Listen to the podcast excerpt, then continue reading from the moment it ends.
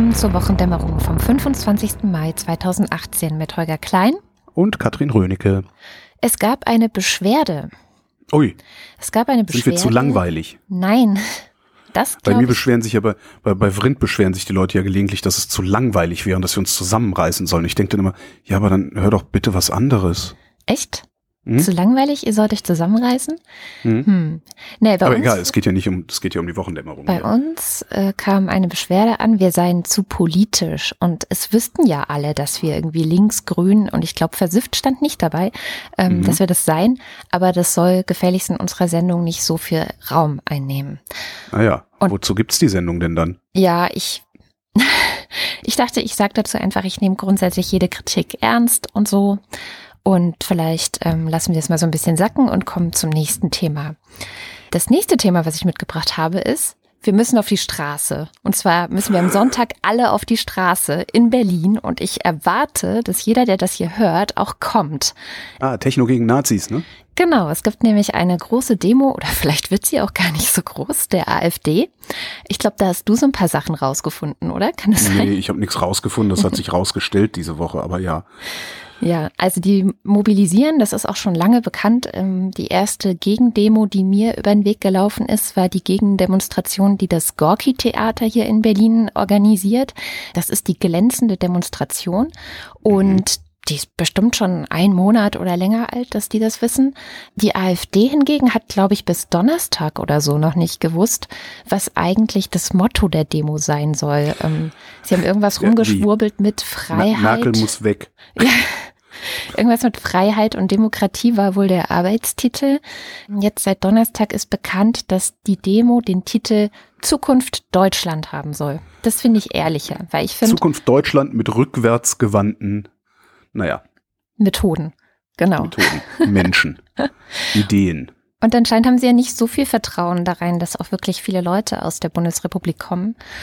Deswegen haben sie haben Sie Geld zusammen oder, oder hat ein AfD-Verband? Nee, du hast es doch rausgesucht. Erzähl du doch ich, mal. Ja, also wir, wir kennen ja alle, also so sämtliche rechten Wirrköpfe im Land ventilieren ja gerne diesen Mythos, dass, Achtung, die Antifa, ja, das verstehen diese Honks, verstehen die Antifa ja als geschlossene Institution mit Organisationsstrukturen dahinter. Mhm. Also das, die ja. ventilieren halt gerne den Mythos, dass die Antifa ihren Demonstranten Geld dafür bezahlt, dass sie gegen rechts demonstrieren gehen, weil äh, würde ja normalerweise niemand machen. Ne, die können sich wahrscheinlich gar nicht vorstellen, dass einfacher Anstand nicht völlig ausreicht, um gegen diese Leute auf die Straße zu gehen. Mhm. Jetzt ist eine Mail aufgetaucht von der AfD in Rheinland-Pfalz.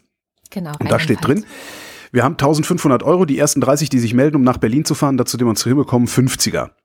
Und was dann passiert ist, nachdem diese Mail rauskam, äh, ist wieder 1a argumentieren wie die AfD.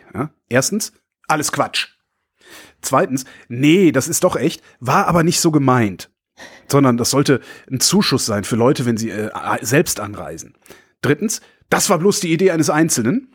Und viertens, wir machen sowas grundsätzlich nicht, die Linken machen sowas. Das ist so das, was da passiert ist. Und das ist halt genau das, was die AfD immer macht. Ne? Ja. Also die AfD, die äh, gehen ja immer wieder hin und, äh, ja, du kennst ja bei Gauland und Strolch und wie sie heißen, hauen irgendeinen Scheißdreck raus, um äh, ihre rechtsextreme Wählerschaft zu bedienen. Dann sagen sie, nein, das war alles nicht so gemeint. Außerdem steht in unserem Programm ja was ganz anderes. Also würde das irgendjemand interessieren, was in dem Programm steht, ne? An ihren Worten und Daten würdet ihr sie, solltet ihr sie messen. Um dann hinterher zurückzuholen und zu sagen, war alles nicht so gemeint. Also es ist und genau dann zu sagen, die Linken sind die Bösen. Genau. Und dann sagen, die Linken sind die Bösen, was ja nichts anderes ist als die Opferpose, in die die Rechten in diesem Land sich so gerne begeben. Die genau. sind ja genau. die Opfer, ne? Und über deren Themen wird ja nicht gesprochen. Die sind ja unterrepräsentiert und so.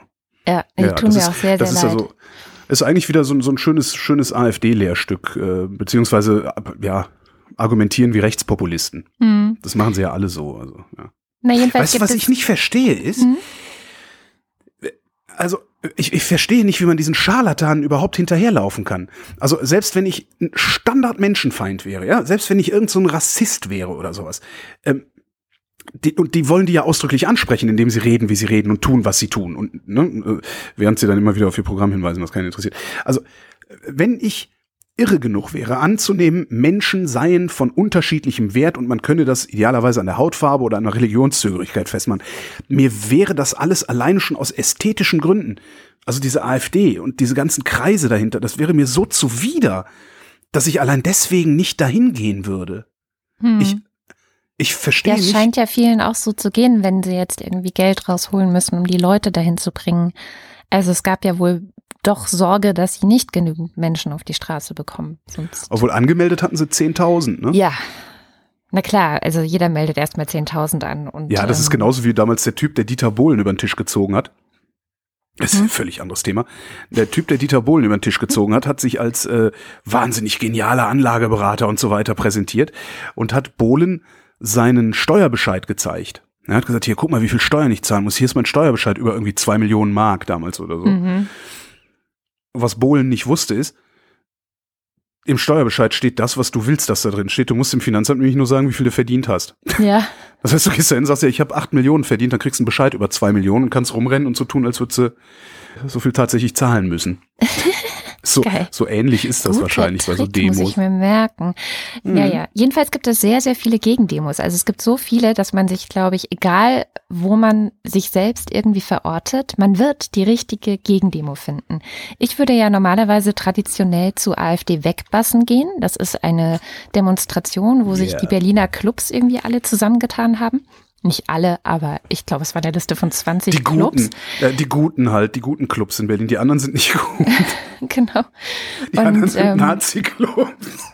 Das heißt, das dürfte eine ziemlich große, bunte, laute, bassige Party werden, wo man sehr schön tanzen kann, wo man nette, bunte, lustige Leute finden kann. Also wenn man eher so der Feiertyp ist auf Demos, ist das auf jeden Fall was für einen. Dann habe ich gesehen, die IG Metall ist auf jeden Fall auch vor Ort. Also ich glaube sowieso mm, die ganzen Gewerkschaften. Die machen das mit den Fähnchen. Genau, da kann man sich da mit seinem Fähnchen hinstellen. Dann natürlich die Linke und die Grünen haben äh, eine, eine Gegendemo und eben diese glänzende Demo. Dann gibt es noch Stopp den Hass und jetzt fallen mir keine weiteren mehr ein, aber es mhm. ist auf jeden Fall wirklich eine sehr große, bunte Auswahl und es gibt keine Ausrede, nicht auf die Straße zu gehen. Ich glaube sogar, das Wetter soll schön werden.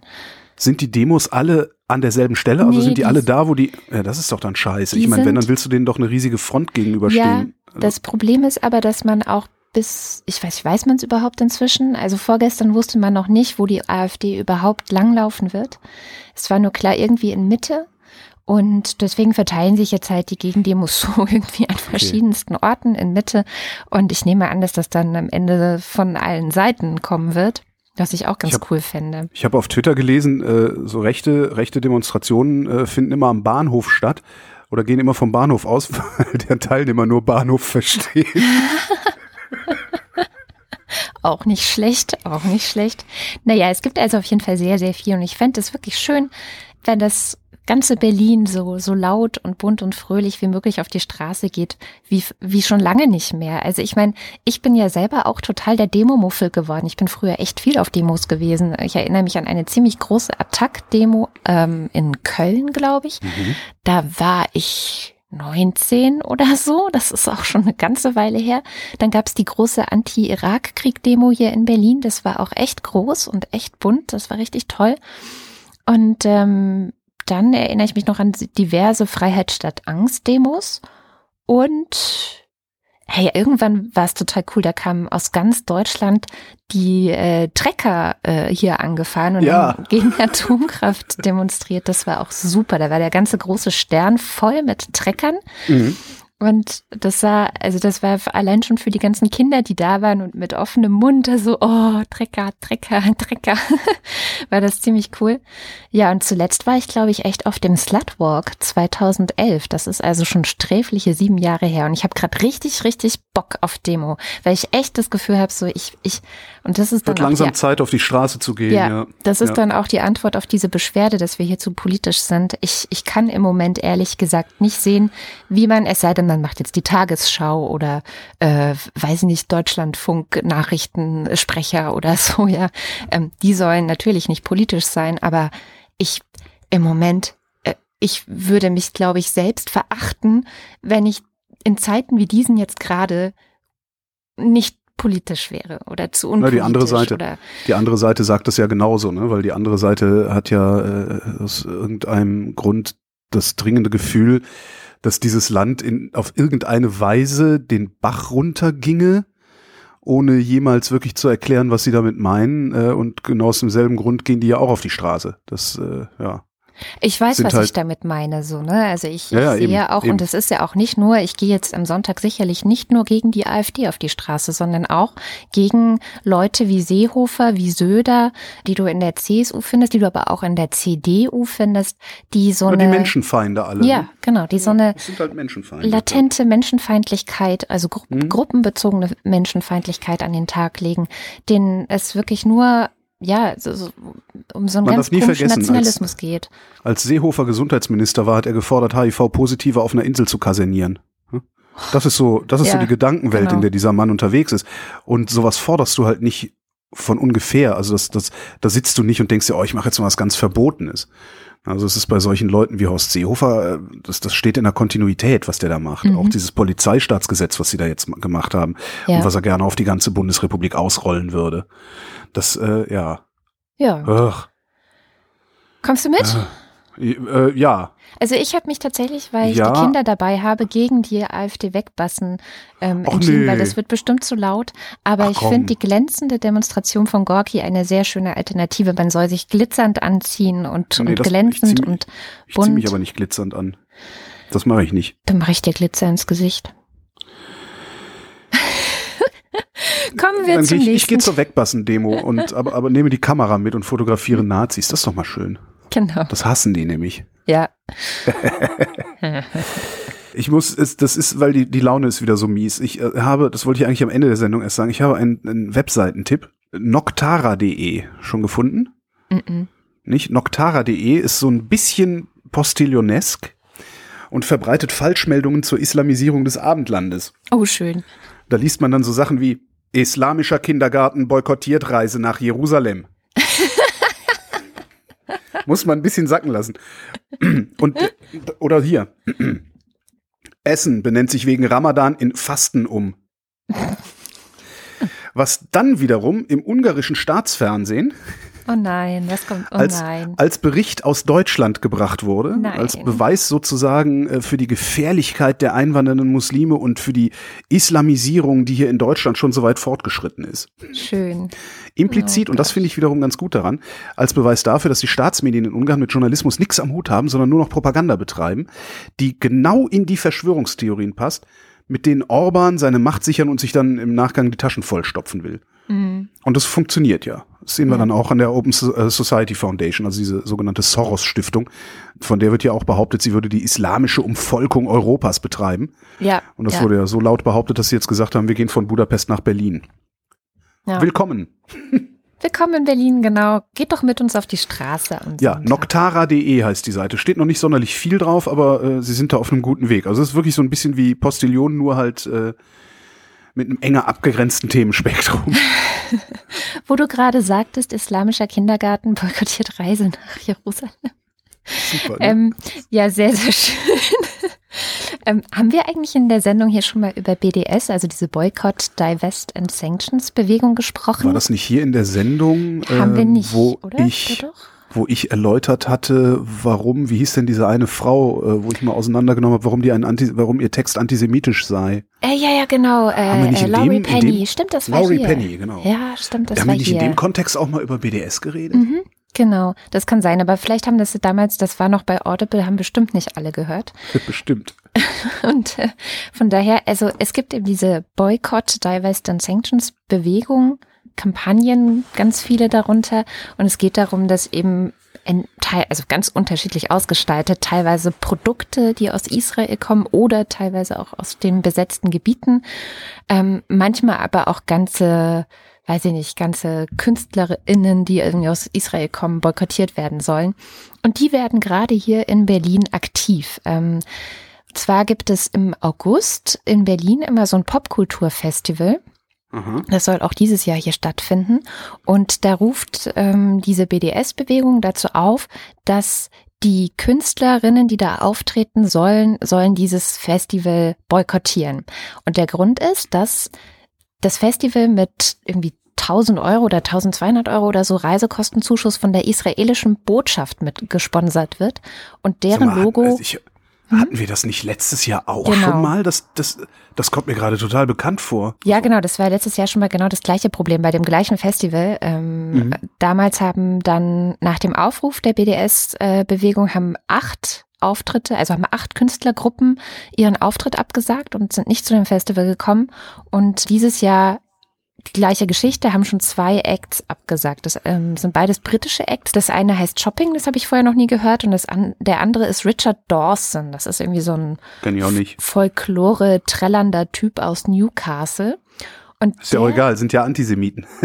genau, und der hat darauf bestanden, dass er natürlich gegen Antisemitismus ist. Und das ja. ist ja so eine ganz typische ähm, Argumentationsweise. Aber jetzt nach den jüngsten Geschehnissen in Gaza, da gab es ja, ja diese da. Zusammenstöße äh, um den 70-jährigen Geburtstag des Staates Israels herum und eben auch, weil die, die US-Botschaft jetzt ja tatsächlich nach Jerusalem ähm, umgezogen ist, jetzt könnte er das nicht mehr verantworten und ähm, fordert auch andere Künstler und Künstlerinnen auf, fern zu bleiben.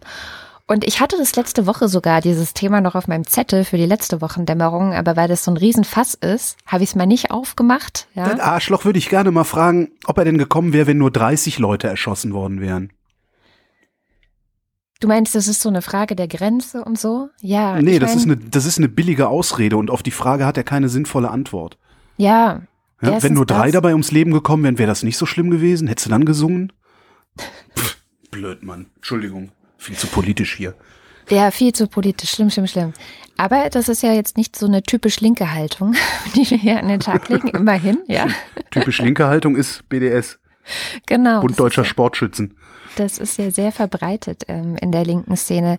Aber fand ich jetzt echt nochmal so eine Erinnerung daran, wie schwierig es auch ist, in dieser ganzen Sache eine Haltung zu bekommen. Weil das habe ich nämlich auch gedacht in den Tagen, als so dieser, als es diese Zusammenstöße gab im Gazastreifen. Immer wieder überlegt, okay, was, was ist meine Haltung eigentlich? Was finde ich hier, was, es ist wahnsinnig schwierig, sage ich mal, überhaupt eine politische Haltung dazu zu entwickeln. Und ich habe aber ganz oft auch gedacht, so, es, es gab Einwürfe zum Beispiel auch von Human Rights Watch oder die EU-Kommission hat, oder nicht die EU-Kommission, die UN hat, glaube ich, auch kritisiert, dass Israel so nicht vorgehen dürfte. Und ich glaube, dass es schon vielen, vielen Leuten schwerfällt, zu differenzieren zwischen das israelische Militär, die israelische Politik, Benjamin Netanyahu verhalten sich scheiße und destruktiv und das zu kritisieren und dann aber nicht gleich dazu überzugehen, zu sagen, ja, Israel muss boykottiert werden. So. Und ich glaube, da ist echt die, die Schwierigkeit für total viele, dass sie das, das, ja, dass das zu komplex anscheinend ist oder zu, ich weiß es nicht, eine, eine, eine geistige Überforderung. Ich bin mir gar nicht sicher, ob das nicht einfach auch Ausdruck des Antisemitismus ist, den diese Leute in sich tragen. Ja, genau. Also ich meine, diese BDS-Bewegung also, ist ja nun, das habe ich ja relativ ausführlich und ähm, lang in einem Lila-Podcast letztes Jahr mal auseinandergenommen.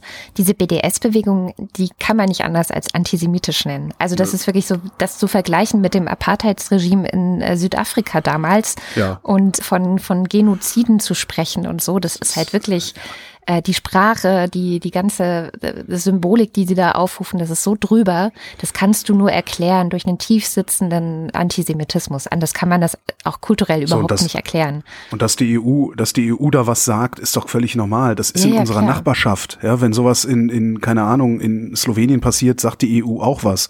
Wenn sowas in der Ukraine passiert, sagt die EU auch was, dass Human Rights Watch was sagt. Natürlich sagen die was. Mhm. Natürlich ist das äh, unangemessene Härte und so, aber es wird halt immer direkt das Gerücht über die Juden ne? ja, genau. äh, daraus gezogen und ja. daraus gedreht und, und verstärkt. Und das ist halt, ähm, ja, und, und solange das so passiert, habe ich überhaupt kein Problem damit, mich auf die Seite Israels zu stellen. Ja. Auf der ich ohnehin stehe, weil mein alter Satz, ne? wenn, die, wenn die Araber die Waffen niederlegen, ist Frieden. Wenn Israel die Waffen niederlegt, ist Israel weg. Ja, ja, es ja, kam ja damals. das nicht gelöst ist, bin ich da, bin ich da, da bin ich auch wirklich, da, da bin ich dann auch borniert. Ja, borniert ist, glaube ich, das richtige Wort für meine Haltung da. Ja. Ja, als das vor ein paar Wochen war, kamen ja auch so Sachen raus, wie die Hamas zahlt den Familien der Verstorbenen irgendwie Geld, was ein Anreiz dafür ist, dass Leute sich da ja, äh, ja ein Stück weit abschießen lassen und sind solche Geschichten, ne? Ja, das wissen wir ja schon seit vielen Jahren, dass das so ist. Also genau. dass das letztendlich, dass letztendlich äh, implizit wir den Terror da unten unterstützen, weil wir immer wieder Geld dahin schicken. Ne? Und zwar jetzt nicht zu Israel, sondern Geld äh, zu den Palästinensern schicken. Äh, das dann irgendwie die, die, die, die PA da äh, nach Gutdünken verteilt. Ja. So, und dass die, dass diese Proteste an diesem Grenzübergang, das ist ja nicht so, dass da die israelische Armee steht und äh, einfach mal denkt, so, wir schießen jetzt mal ein paar Pallis, die hier rumrennen, sondern die Palästinenser gehen hin und zünden den Grenzübergang an. Ja, und hinterher beschweren sie sich wieder darüber, dass keine Lebensmittel äh, über die Grenze kommen. Ja, wenn sie brennt, ich weiß, ich verkürze das sehr, sehr stark, aber ich, es, es fällt mir ja, zunehmend ja, schwer, die Palästinenser überhaupt noch ernst zu nehmen in ihrem Anliegen. Also das hat sich auf eine, eine Weise verselbstständigt, die keine Lösung mehr beinhaltet. Also ich sehe nicht, wie das, wie das gelöst werden sollte. Und mit, mit jedem, mit jeder weiteren Eskalationsstufe, ähm, dann hast du jetzt noch diese rechtskonservative Regierung äh, in der Knesset sitzen, die ja nicht nur duldet, sondern sogar ermutigt, dass äh, illegale Siedlungen gebaut werden. Ja. Und damit eigentlich einen, einen Zustand zementiert, der ja in einer Zwei-Staaten-Lösung mit Sicherheit nicht mehr münden kann. Ja, ja, es ist äh, zunehmend vertrackt. Deswegen finde ich aber auch das, was die USA gemacht haben, dass sie sich da als neutraler Partner quasi rausgelöst haben, gesagt, wir sind nicht mehr neutral, wir sind ja. definitiv hier auf der Seite Israels. Das hat die, diese ganze Lage natürlich nicht wirklich irgendwie verbessert oder leichter gemacht. Aber ich meine, gut, das ist halt irgendwie, ja, ich wollte gerade sagen, Wer, das ist ja irgendwie so die, die Strategie von Donald Trump zu sagen, wir schaffen hier Tatsachen und dann gucken wir mal, wie die anderen reagieren, wie die Bösen reagieren. So, genau, ne? wie das Böse reagiert. Ja. Zurück äh, in die Bundesrepublik. Ja. Ich habe gefunden in der Süddeutschen Zeitung den sogenannten Koalitionstracker. Mhm. Was die gemacht haben, ist, die haben sich äh, den kompletten Koalitionsvertrag durchgelesen. Der ist ja in Teilen wischiwaschi formuliert. In Teilen ist er aber auch recht eindeutig formuliert und haben 133 Aufgaben gefunden, die die Große Koalition sich äh, ja, gesetzt hat, sozusagen. Selbstgesteckte Ziele, schreiben sie. Ähm, sie schreiben 133 Versprechen, an denen sich die Regierung messen lassen muss. In den kommenden Monaten und Jahren werden wir dokumentieren, wie es mit der Umsetzung vorangeht und äh, haben halt so richtig, kannst du anklicken, umgesetzt, teilweise umgesetzt in Arbeit, noch nicht umgesetzt. Äh, umgesetzt bisher, neues Bundeswehrmandat im Irak, teilweise umgesetzt, neues Bundeswehrmandat in Afghanistan. Ob das jetzt bedeutet, dass der Kram fällig war oder ob das mehr heißt, dass ausgerechnet bei Kriegsfragen besonders schnell gearbeitet wird, kann ich nicht beurteilen, ehrlich gesagt. Wahrscheinlich in ist die Arbeit. Verantwortung da einfach auch immer eine größere, sodass man da ja. schneller. Kannst du kannst nicht schleifen lassen, ja. Nee. In Arbeit befinden sich ein Sitz im UN-Sicherheitsrat, mhm. die Einführung der Musterfeststellungsklage. Das äh, sagt im Wesentlichen, dass Verbraucherschützer im Namen der Verbraucher klagen dürfen, um, um eine Masse an Einzelklagen zu vermeiden. Also praktisch sowas ähnliches wie Sammelklagen, aber halt durch, durch Institutionen. Und da haben sie dann auch extrem seltsame Hürden gesetzt, äh, dafür, wer überhaupt klagen darf. Ja, muss so und so viele Mitglieder haben. So, die deutsche Umwelthilfe zum Beispiel hat nicht genügend Mitglieder, um da mitspielen zu dürfen. Echt? Ja, dabei scheint mir das wirklich einer der wichtigsten Player derzeit, ne? Dieselgate und solche Sachen. Ja. Ja, aber die dürften, ähm, zumindest war es das letzte, was ich über, darüber gelesen habe, die würden da nicht reinpassen. Und da hatte ich schon überlegt, ob ich nicht Mitglied in der deutschen Umwelthilfe werde, einfach um die Mitgliederzahl zu erhöhen, um da über die Rampe, den, über die Rampe zu helfen dabei, weißt du? Gute Idee. Weiterhin in Arbeit. Mehr Geld für Kinderbetreuung minimale Zahlen, das sind irgendwie so 500 Millionen im Jahr oder sowas. Also ne, Schienenlärm halbieren. Aha. total, fand ich total spannend, dass es da drin steht. Irgendwie, ach. Ja. Zusätzliche Ausgaben für Verteidigung und Entwicklungshilfe. Ich muss hm. bei Verteidigung, immer wenn ich Verteidigung höre, fällt mir Dieter Hildebrand ein äh, legendärer Fernsehkabarettist, äh, Scheibenwischer hieß die Sendung. Also die, die Älteren werden sich erinnern. Hildebrand meinte irgendwann mal sinngemäß in der Sendung, er hoffe ja, dass wir nicht irgendwann mal einem anderen Land die Verteidigung erklären würden. Sehr schön, ja. Das Baukindergeld einzuführen ist auch schon in Arbeit. Das hatten wir ja auch schon mal in der Sendung. Das ist diese Verarsche, die dazu führt, dass weniger wohlhabende Menschen aus den Städten gedrängt werden. Wer gar nichts hat, sich das Eigentum damit auch nicht leisten kann. Dann, was ich interessant finde, wo ich, meine, wo ich eine Verschwörungstheorie mit habe, in Arbeit ist die Schaffung eines deutsch-französischen Wirtschaftsraumes, ich zitiere, mit einheitlichen Regelungen vor allem im Bereich des Unternehmens- und Konkursrechts und zur Angleichung der Bemessungsgrundlage der Körperschaftssteuer. Interessant. Was ist Jetzt kommt meine Verschwörungstheorie. Also, sie lautet wie folgt. Da entsteht eine neue EU. Also das ist wirklich so, ne? Ich habe, das war, habe ich spontan gedacht, so, ich dachte so, hä? Könnte das der Grundstein für eine, für eine neue, für eine kleinere, für eine effizientere, äh, engere EU sein? Weil die alte hat doch auch mit dem deutsch-französischen Wirtschaftsraum angefangen. Ja. Der Montanunion. Ja. Los, red's mir aus. Es hat halt natürlich eine ziemlich große Konkurrenz mit der alten EU. es ist natürlich. Wieso? Die will doch keiner mehr haben. Die Polen wollen die nicht haben. Die Polen wollen das Geld, die Ungarn wollen das Geld, den Rest wollen sie das nicht. Geld wollen sie. Äh, ich vermute mal, wenn die italienische Regierung diese, diese Oh Gott, oh Gott, das ja. muss ein Verein, ey, eine, eine Mischung aus Rechtsextremen und arroganten Nichtskönnern. Das ist unfassbar. Es gab einen sehr schönen Deutschland, äh, nicht Deutschland, HR2 der Tag, wo sie, wo sie halt mit vielen Leuten gesprochen haben, die auch in Italien, Italien leben und arbeiten. Die haben alle gesagt, das ist eine totale Katastrophe, diese Cinque Stelle. Die haben in wenigen Monaten Rom in Grund und Boden gewirtschaftet, weil sie von nichts eine Ahnung haben, aber auftreten wie die Sonnenkönige. das muss nicht so schrecklich sein. Na, und die Frage ist halt, äh, wie, wie Italien es mit der EU hält jetzt unter dieser Regierung. Wenn die sich nicht zerlegen, könnte es auch sein, dass die anfangen, separatistisch zu werden. Und dann können wir uns mal überlegen, ob wir das ganze Ding nicht auflösen und was ordentliches machen mit denen, die da wirklich Bock drauf haben. Hm. Keine Okay, ich mach mal weiter. Ja, mach. Weiterhin in Arbeit. Einführung eines Rechts auf befristete Teilzeit. Verstehe ich nicht und bin auch froh, dass ich da nicht drüber nachdenken muss. Der Familiennachzug für Flüchtlinge mit eingeschränktem Schutz soll begrenzt werden. Aha. Du, du weißt schon, damit wir nicht von einer Handvoll Syrer islamisiert werden. Ne? Ich Ja, würde sagen, Syrerinnen und deren Kinder. Ich wollte gerade sagen, von den Frauen und deren Kindern. Hm, hm, Die schrittweise Abschaffung des Solidaritätszuschlages. mhm. Was ich komplett scheiße finde, den abzuschaffen. Du, die sollen den, wenn, dann sollen die den umbauen in so einen strukturschwache Regionen Solidaritätszuschlag oder ja, sowas. Genau. Dass halt sowohl, äh, keine Ahnung, Eisenhüttenstadt als auch Duisburg oder sowas davon abkriegt. Genau. Aber ich meine, das hat sich doch jeder dran gewöhnt, den zu zahlen. Und dann kann es auch da bleiben. Also das ist halt so, wozu, wozu denn jetzt nochmal so, weißt du, das ist wieder so, so Symbolpolitik nach dem Motto so, guck mal, was wir alles für euch tun. Wir senken sogar die Steuern. Ja, und dann hast du irgendwie 50 Euro mehr im Jahr oder so. Ich finde das bekloppt. Naja. Die Schulden des Gesamtstaates unter 60 Prozent des Bruttoinlandsprodukts zu bringen, ist auch in Arbeit. Wie immer auf Kosten der Armen, ne? siehe letzte Sendung, Hartz-IV-Beschiss. Genau. Die Umwandlung des ESM, also des europäischen Rettungs, dieses, dieses Re- Euro-Rettungsschirms, in einen europäischen Währungsfonds.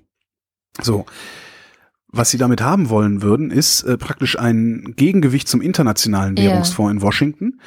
Und dieser europäische Währungsfonds würde dann äh, notleidende EU-Länder unmittelbar retten. Also so Griechenland zum Mhm. Beispiel oder, oder die Banken in Italien, die würden dann aus Europa, durch Europa, von Europa gerettet und wir hätten dann nicht mehr so eine internationale Institution darüber, die dann natürlich auch eigene Interessen oder die Interessen der USA äh, verfolgt.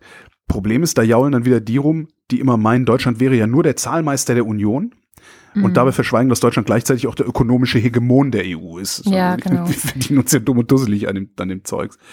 Ähm, Hm. Aber spannende Idee. Also ich fände absolut. Wahrscheinlich sogar gut, obwohl natürlich die Rolle des IWF zum Beispiel in Bezug auf Griechenland in, zuletzt eher eine positive war. Also zumindest aus meiner Wahrnehmung, dass Mhm. die nämlich gegen diese Austeritätspolitik auch gewettert haben, dass die gesagt haben, so wie ihr das, also ihr EU hier angeht, geht das eigentlich nicht, die können gar nicht auf die Beine kommen und, und, und, und, und. Also eigentlich eher so die Rolle eines dringend notwendigen Korrektivs hatten. Und wenn dann natürlich ein europäischer Währungsfonds dazu führt, dass die EU alleine dafür zuständig ist und dann mh, so Leute wie, ich meine, Schäuble ist jetzt nicht mehr der Finanzminister, aber trotzdem diese, diese Politik eben noch knallhärter durchgesetzt werden könnte, dann fände ich es schlecht. Damit sind wir beim zweiten Punkt. Das, die Sache ist nämlich, wenn du so einen europäischen Währungsfonds machen willst, der äh, genauso mächtig ist, sage ich mal, wie der IWF, dann musst du den aus der Einflussnahme der EU, also des Parlaments und der Kommission rausnehmen. Das heißt, der muss komplett unabhängig sein. Ja. Und das wiederum, glaube ich, hören diese ganzen Nationalchauvinisten nicht mehr so gerne, weil momentan ja nationale Interessenvertreter per nationaler Wahl in die EU entsandt werden und da dann um deren, also um, um die Durchsetzung der nationalen Interessen streiten und eben nicht Leute da sitzen, die gesamteuropäisch an der EU arbeiten, Genau. sondern immer, immer mit dem Gedanken, zuerst meine Nation, dann die anderen Nationen, also zuerst meine Nation, an zweiter Stelle erst die Europäische Union. Und das ist halt das große Problem. Ne? Ich bin mal gespannt, was dabei rumkommt und verweise an dieser Stelle auf die große Vision der Ulrike Gero, Ja, die ich in einer Folge Vrind interviewt habe. Die ist, natürlich ist Ulrike ist etwas arg fanatisch, ja. Aber Wieso? die Vision, die sie hat, ja, sie, schon. Also, ist auch im, im besten Sinne, wirklich. Ist jetzt nicht so, dass es das irgendwie als Kritik, aber es ist halt, man muss damit halt auch klarkommen. Die Vision ist aber so grandios, finde ich jedenfalls, dass, dass ich kurz davor bin, Tränen in den Augen zu haben, wenn ich daran denke, wie Europa sein könnte, wenn wir es ordentlich machen würden. Ja. So, was ist denn noch in Arbeit? Nee, das war's. Mehr ist nicht in Arbeit. Mehr ist nicht in Arbeit. Mehr ist nicht in Arbeit. 110 Sachen fehlen noch. Die haben sie noch nicht mal angefangen. Hauptsache ja. Heimatminister, ne? Genau. Ja, was ja auch in Arbeit ist, ist ähm, eine sogenannte Kommission zum Ausstieg aus der Kohle, also die Kohleausstiegskommission. Und ah. eigentlich, also es gibt diese Kommission noch nicht. ah. Und gleichzeitig soll sie aber bis Ende des Jahres den Plan vorlegen, wie wir aus der Kohle aussteigen. Aber es gibt sie noch nicht, weil mhm. man sich nicht darauf einigen kann, wer da denn da drin sitzen soll. Ähm, die Grünen zum Beispiel fänden es gut, wenn vielleicht Klimaforscher drin sitzen würden oder Leute, die ja, sich jemand, insgesamt sich auskennt, damit ne? auskennen so. Das finden CDU und SPD nicht so gut. Es gibt sogar einen aus der CDU, Joachim Pfeiffer heißt er, der gesagt hat, der Umwelt- und Klimaschutz darf die Kommission nicht dominieren. Ja, wa, äh, was denn sonst? ich weiß auch nicht. Also da habe ich auch gedacht, okay, ähm, ja, also das ist eine ziemlich ernüchternde Nachricht, finde ich, dass die haben das auf dem Schirm, heißt das. Die wissen, dass sie da was tun müssen. Aber weil sie sich mal wieder in ihren komischen Personal querelen und in ihren komischen, und ich meine immer den linken und den grünen Ideologie vorwerfen, ne? Aber das ist dann. Das Geilste, ne? Und, und dann ja. aber Umwelt- und Klimaschutz, nein, also das, das darf nicht zu sehr im Mittelpunkt stehen. Das geht nicht. Oh, also das macht mich immer so ein bisschen fertig, muss ich sagen. Aber das ist halt auch so typisch diese beiden alten Parteien. Ich finde ja auch, wenn ich an die CDU, CSU und SPD denke, fällt mir in letzter Zeit eigentlich auch nur noch ein Wort ein und das ist echt alt. Die sind alt. alt. Ja. Die, die, die haben ein altes, ein veraltetes Politikverständnis. Die sind wirklich auch, das Personal ist alt. Veraltetes Menschenbild, veraltetes Gesellschaftsbild, das ist alles alt. Ja. ja. Oder halt, wie man so schön sagt, konservativ. Ja, alt die SPD ist keine progressive Partei. Die haben jetzt jahrelang so getan, aber es ist keine progressive Partei. Das darf man nie vergessen die progressiven Kräfte aus der SPD sind dann irgendwann rausgegangen und haben die Grünen und die Linke gegründet. Das stimmt, aber ich meine, selbst man, man, man kann ja auch junge Konservative finden, die vielleicht auch irgendwie konservativ sind, weiß ich nicht, ähm, vielleicht ist Doro Bär so ein Beispiel oder dieser Peter Tauber oder wie sie alle heißen, die sind ja jetzt auch ein bisschen jung und mhm. die haben ja auch was im Kopf und die haben auch noch Visionen, aber die sind sehr vereinzelt. Die meisten Leute, die in diesen Parteien wirklich was zu sagen haben und dann auch diesen jungen Leuten im Weg stehen, äh, sind einfach alt. Und die sind einfach alt, die haben, die haben kein, die haben selber keine Zukunft mehr, darum ist ihnen die Zukunft möglicherweise gar nicht so wichtig. Ja. ja. Ja, ach so, genau, guter äh, Hinweis Stelle, noch. Ähm, der Hinweis auf die letzte, was? Ich wollte auch gerade einen Hinweis noch auf die letzte oh, mach Sendung. Ähm, ja, dann mach du mal einen Hinweis auf die letzte Sendung. Ähm, Katrin, mach doch mal einen Hinweis auf die letzte Sendung. Wir hatten ja am Ende der Sendung dieses Interview mit Nick Reimer. Ha, und ich genau wollte. Genau darauf wollte ich auch hinweisen. Ich wollte einfach gesagt haben, ich habe das auch nochmal einzeln auf Soundcloud gestellt, sodass ihr alle das tausendfach mit allen, die ihr kennt, teilen könnt, weil ich glaube, dass es sehr, sehr wichtig ist. Punkt. Ja, aber dann müssen die ja gar nicht die Wochendämmerung hören davor. Ja, aber die ist ja auch zur letzten Woche und ich möchte, dass Stimmt. die Leute das dann auch gerne noch in einem Jahr teilen und sich nicht sagen, Ah, diese alten Nachrichten von vor einem Jahr, was interessieren die mich heute? Ich genau, möchte die nicht hören, bevor Jahren. das Interview kommt. in 20 Jahren, wenn die Karre gegen, gegen die Wand gefahren ist. Ja, ja, dann ist bestimmt die Wochendämmerung wieder interessant von vor 20 Jahren. Das stimmt, dann ist es ein historisches Tondokument. So wie die Tagesschau ähm, vor 20 Jahren. Es gibt Neues von MH17, das ist diese Malaysia Air, Malaysia Air Maschine, die vor vier Jahren über die Ukraine abgeschossen worden war. Mhm. Ähm, da gibt es eine gemeinsame Ermittlungsgruppe. Darin sitzen Ermittler aus den drei Staaten, die die meisten Todesopfer hatten. Niederlande, Malaysia, Australien. Ähm, Ukraine, weil darüber der Abschuss war. Und Ermittler aus Belgien, ich vermute als Neutrale. Äh, Ergebnis dieses ähm, Joint Investigation Teams. Ähm, MH17 wurde von Bug-Raketenwerfer abgeschossen. Der Raketenwerfer wurde aus Russland in die Ostukraine transportiert und nach dem Abschuss nach Russland zurückgebracht. Ach. Der Abschuss erfolgte von einem Feld in der Nähe des Dorfes Pervomaiski, das zum damaligen Zeitpunkt unter Kontrolle prorussischer Rebellen war. Ähm, außerdem haben die, sind die sogar so weit gegangen, dass sie gesagt haben, wir wissen auch, aus welcher Luftabwehrbrigade dieser Raketenwerfer stammt. Und das Ganze haben sie jetzt, ich meine, die sind ja seit Jahren schon dran, ähm, die haben Telefon, Telefonmitschnitte, Zeugenaussagen, Fotos, Videos, Social Media Gedöns überprüft, auch auf, auf Echtheit überprüft und kommen halt zu genau diesen Schlüssen. Was sie nicht machen, ist die Informationen öffentlich legen. Mhm. Weil sie sagen, wir sammeln die Beweise, bis es gerichtsfest ist und dann gehen wir vor Gericht und äh, verklagen möglicherweise Russland.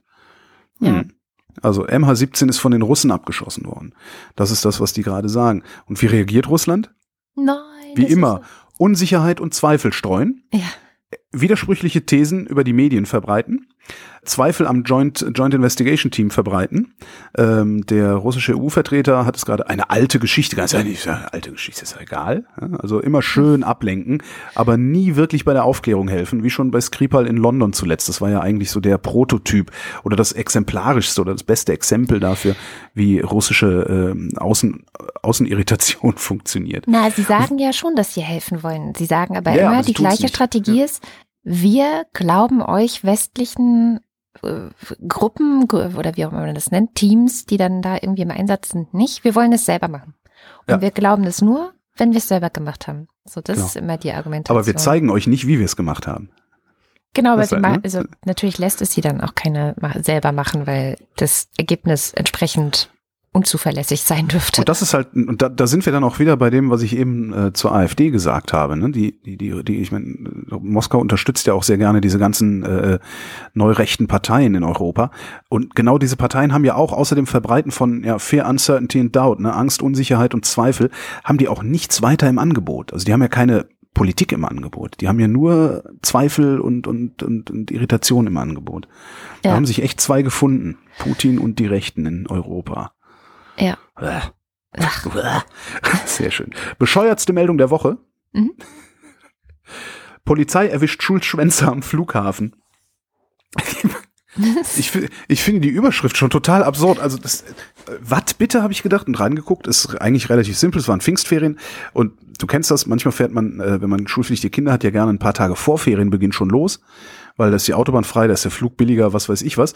Und äh, weil ich es ist halt Schule in Deutschland. Ist halt egal, ob du da drei Tage vor den Ferien hingehst oder nicht. Ne? Mhm. Und dann melden die die Kinder einfach krank, statt mhm. eine Befreiung zu beantragen.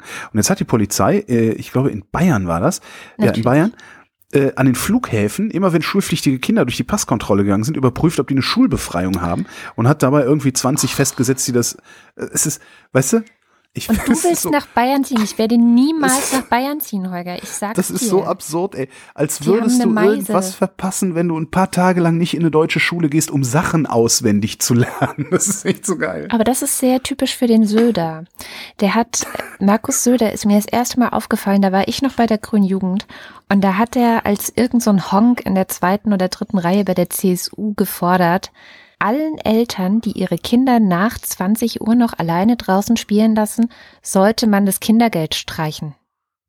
So ist der drauf. Was ist das? Was, was ist mit diesen Leuten? Ich frage mich immer, was ist mit, was ist mit, mit, mit jemandem, der überhaupt auf so eine Idee kommt? Hm. Also, meint er das ernst oder, oder versucht er da irgendwie eine, eine bestimmte Klaviatur zu spielen, bestimmtes Klientel zu erreichen oder so?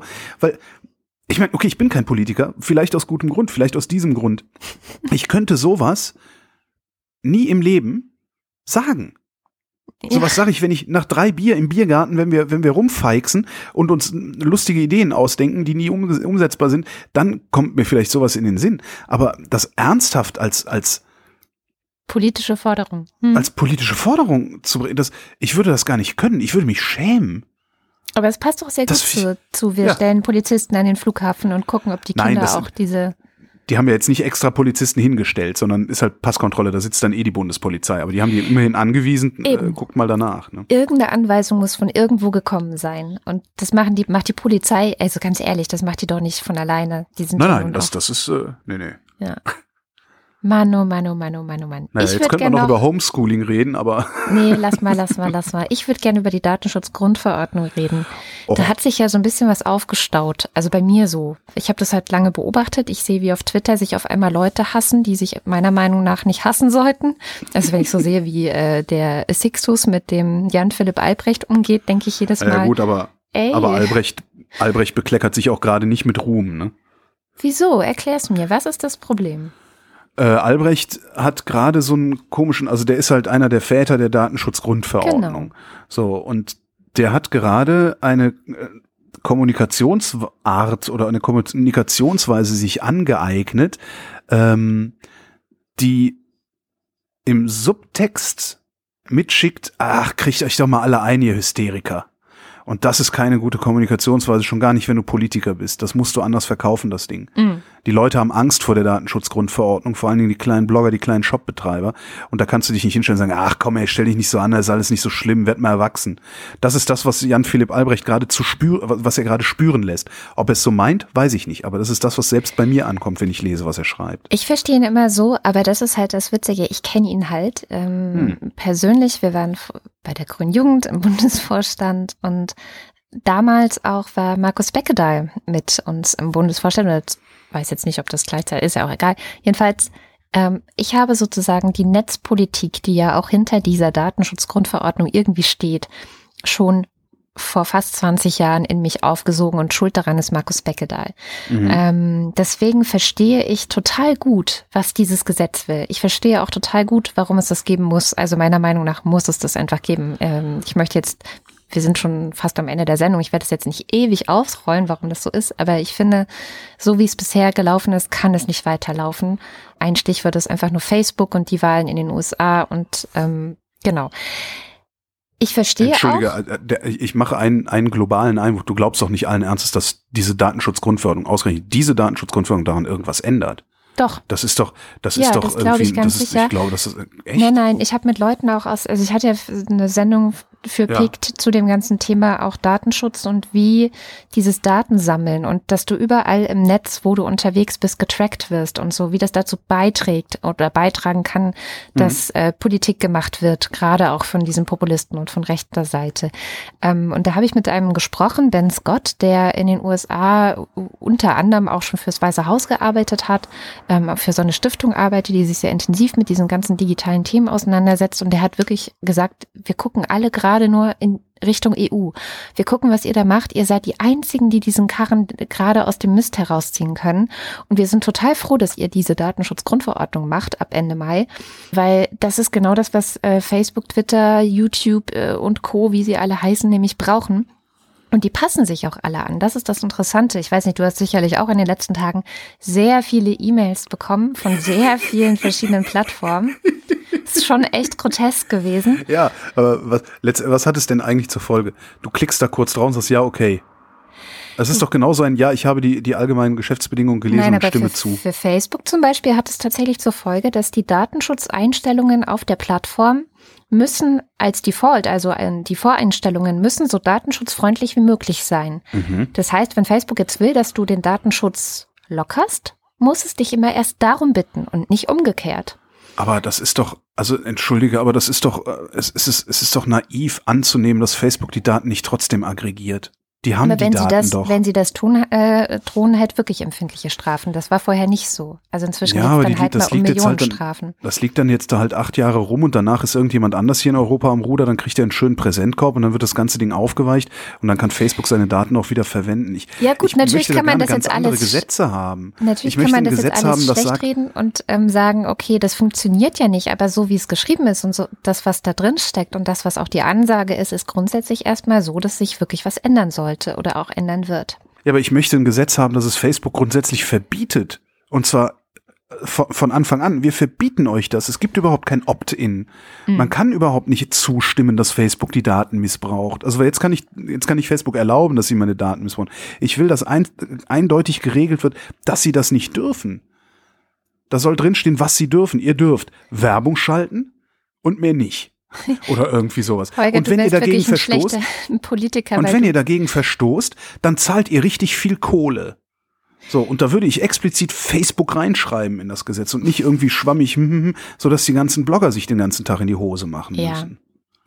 Also du wirst wirklich ein schlechter Politiker, weil das natürlich ja, nicht kompromissfähig ist, so ein Gesetz. Das würdest du niemals durchkriegen. Also mit Maximalforderungen kommt man in der Politik halt leider nicht sehr weit.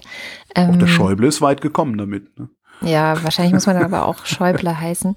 Stimmt. Jedenfalls ähm, habe ich mich heute mal damit beschäftigt, also heute, naja, ich habe am vergangenen Wochenende angefangen, mich mit dem ganzen Scheiß für unsere Plattform, für uns, was wir hier so machen, zu beschäftigen. Mhm. Zum Beispiel war für mich relativ klar, wir hatten ja mal diesen Newsletter, ne, Wochendämmerungs-Newsletter, ja. den ich ja sowieso schon eine Weile nicht mehr geschrieben habe das Ding ist gelöscht. So, also Mailchimp, dieser dieser Service, der dahinter stand, den möchte man, glaube ich, nicht haben. Und den habe ich jetzt einfach rausgeschmissen, habe das alles auch gelöscht. Also alle, die sich da irgendwie eingetragen haben, sind jetzt halt ja in, sind jetzt auch bei Mailchimp gelöscht. Das finde ich auch richtig so, wenn ich das sowieso nicht das, mehr nutze, weil ich meine, das ist auch nur eine Datensammelkrake gewesen. Das heißt, diese Datenschutzgrundverordnung hat immerhin schon mal zur Folge gehabt, dass du und ich, für meine Blogs, dass du und ich uns schon mal wenigstens Gedanken darüber gemacht Eben. haben, was wir mit den Daten unserer Hörerschaft eigentlich anstellen. Ja, genau. Ja. So viel hat es immerhin gebracht. Ja, und es ist auch, ich, mir ist dann aufgefallen, dass es so viel Arbeit jetzt gar nicht war. Ich habe, glaube ich, jetzt eine vielleicht anderthalb Stunden, wenn es hochkommt, dafür gebraucht, diese Plattform dem Ganzen so anzupassen. Mhm. Ich hatte aber den Vorteil, dass ich spät angefangen Ich habe mir immer vorgenommen, ich fange spät an und gucke erstmal, was bis dahin noch so passiert ist. Weil es war auch zum Beispiel immer klar, wir, wir arbeiten ja mit WordPress, es war immer klar, WordPress wird auch updaten oder Podlove, mit dem wir unsere Sendung ja veröffentlichen, wird auch sich dem anpassen und so. Also es war klar, dass einfach auch noch so ein paar Player, mit denen wir sozusagen auch zusammenarbeiten, irgendwie, dass die gerade noch nachziehen müssen. Darauf habe ich gewartet. Mm. Und es hat jetzt dann insgesamt nicht so lange gedauert. Aber warum hat es nicht so lange gedauert? Ich glaube, das liegt auch daran, dass wir zum Beispiel nie sowas genutzt haben wie Google Analytics oder ja. äh, es gibt ja auch wirklich viele Leute, die Google Ads bei sich reinpacken oder sowas. Das heißt, wahrscheinlich auch dadurch, dass ich seit ich mit Markus Beckedahl im Bundesvorstand der Grünen Jugend war, einfach eine Sensibilität für sowas schon immer habe und mir Gedanken mache, äh, installiere ich jetzt Discuss, dieses komische Kommentarmanagementsystem aus den USA, das sich irgendwie dann die E-Mail-Adressen von allen krallt, die da mitschreiben wollen? Ähm, nein, mache ich nicht, weil mir das datenschutzrechtlich zu heikel ist. Und das habe ich schon vor Jahren gedacht, dass mir das Echt, zu deswegen hast du das nicht gemacht? Ah, cool. Ja, natürlich. Ich, ich, benutze solche Dienste nicht, weil es externe Dienste sind und ja. ich gerne die Hoheit über alle Daten habe, die bei mir auflaufen. Ja, also das ist ein ähnlicher will, Grund, ja. Ne, ne, aber der ist, das ist ein egoistischerer Grund. So. Also mir geht's nicht darum, dass die Leute, dass, dass meine Kommentatoren bei mir besser geschützt sind als bei irgendeinem so Service, sondern mir geht's einfach darum, ich habe die Kommentare auf meinem Server liegen und wenn ich die damit was machen will, kann ich das machen. Mhm. Und zwar was immer ich will und ich muss niemanden sonst fragen, äh, wie so einen externen Dienstleister halt. Nö, das, ich habe mir schon immer viel Gedanken ja. um den Datenschutz auch der Leute, die ja meinen Scheiß lesen wollen. Und das finde ich halt auch so, ich glaube, dass viele derer, die jetzt zum Beispiel ihre Blogs abschalten oder so, ich weiß gar nicht, sind das wirklich viele gewesen? Ich habe keine Müssen wir irgendwann mal gesagt. so eine Bilanz uns, also irgendjemand ja. muss das mal bilanzieren. Aber ich glaube, viele dieser Leute haben halt bisher wahrscheinlich auch alles genutzt, was geht. So. Und haben sich nicht darüber Gedanken gemacht, ja. was mit ihren Leserinnen und Lesern eigentlich passiert und äh, was mit den Daten passiert und so weiter. Also ich, ich finde es im Großen und Ganzen unterm Strich eine gute Sache. Was ich nicht mhm. gut fände, wäre, wenn es jetzt wirklich diese befürchtete Abmahnwelle geben würde. Das können wir dann vielleicht in ein, zwei Wochen absehen, was passiert ist. Beziehungsweise es gab auch immer wieder, äh, ich habe jetzt mehrere Features oder äh, Kommentare dazu in den Medien gehört, gibt auch immer wieder Leute, die sagen, na ja, es steht ja eigentlich im Gesetz drin, dass bei einem ich sag mal so, weiß ich, so ein kleiner Blogger, der vergessen hat, irgendwas zu machen und der wird dann abgemahnt, dass man da nachsichtig sein soll. Ab wann ist man denn kein kleiner Blogger mehr? Ist die Wochendämmerung mit ihrem Crowdfunding kein kleiner Blogger mehr? Also es, ne, es würde trotzdem äh, uns saumäßig wehtun, wenn da jetzt irgendwie so ein ansonsten erfolgloser Anwalt Klar. uns eine Abmahnung schickt über weiß ich nicht wie viel tausend. Ne? Klar, ja, das, das ist die das Frage. Ist, das ne, ist ja eigentlich das, Genau, das ist ja auch die Angst und das ist auch die Kritik, die ich dann auch teilen kann, dass ich da also wirklich sehe, hier hätte eigentlich etwas geschaffen werden müssen, was genau diese Leute in den Blick nimmt und auch mhm. sagt, okay, wir helfen euch, wir, wir bauen euch was, wir stellen euch auf Bundesebene was zur Verfügung von ja. unserem Bundesdigitalministerium. ähm, das könnt ihr nutzen und das spielt ihr durch, das ist kostenlos und das bringt euch die Sicherheit, die ihr braucht. So. Das hätte der Seehofer machen müssen. Der hätte uns eine digitale Heimat schaffen können, hat er nicht geschafft. Natürlich nicht. Schwächling. Echt? Hier, ich habe noch, ich habe noch zwei kurze. Der oh erste, yeah, kurze. kurze Verteiler. Polen treibt weg von der liberalen Demokratie. Das, was in Polen zurzeit passiert, ist für die EU weitaus gefährlicher als zum Beispiel der Brexit. Deshalb ist die starke Reaktion Brüssels auch angemessen.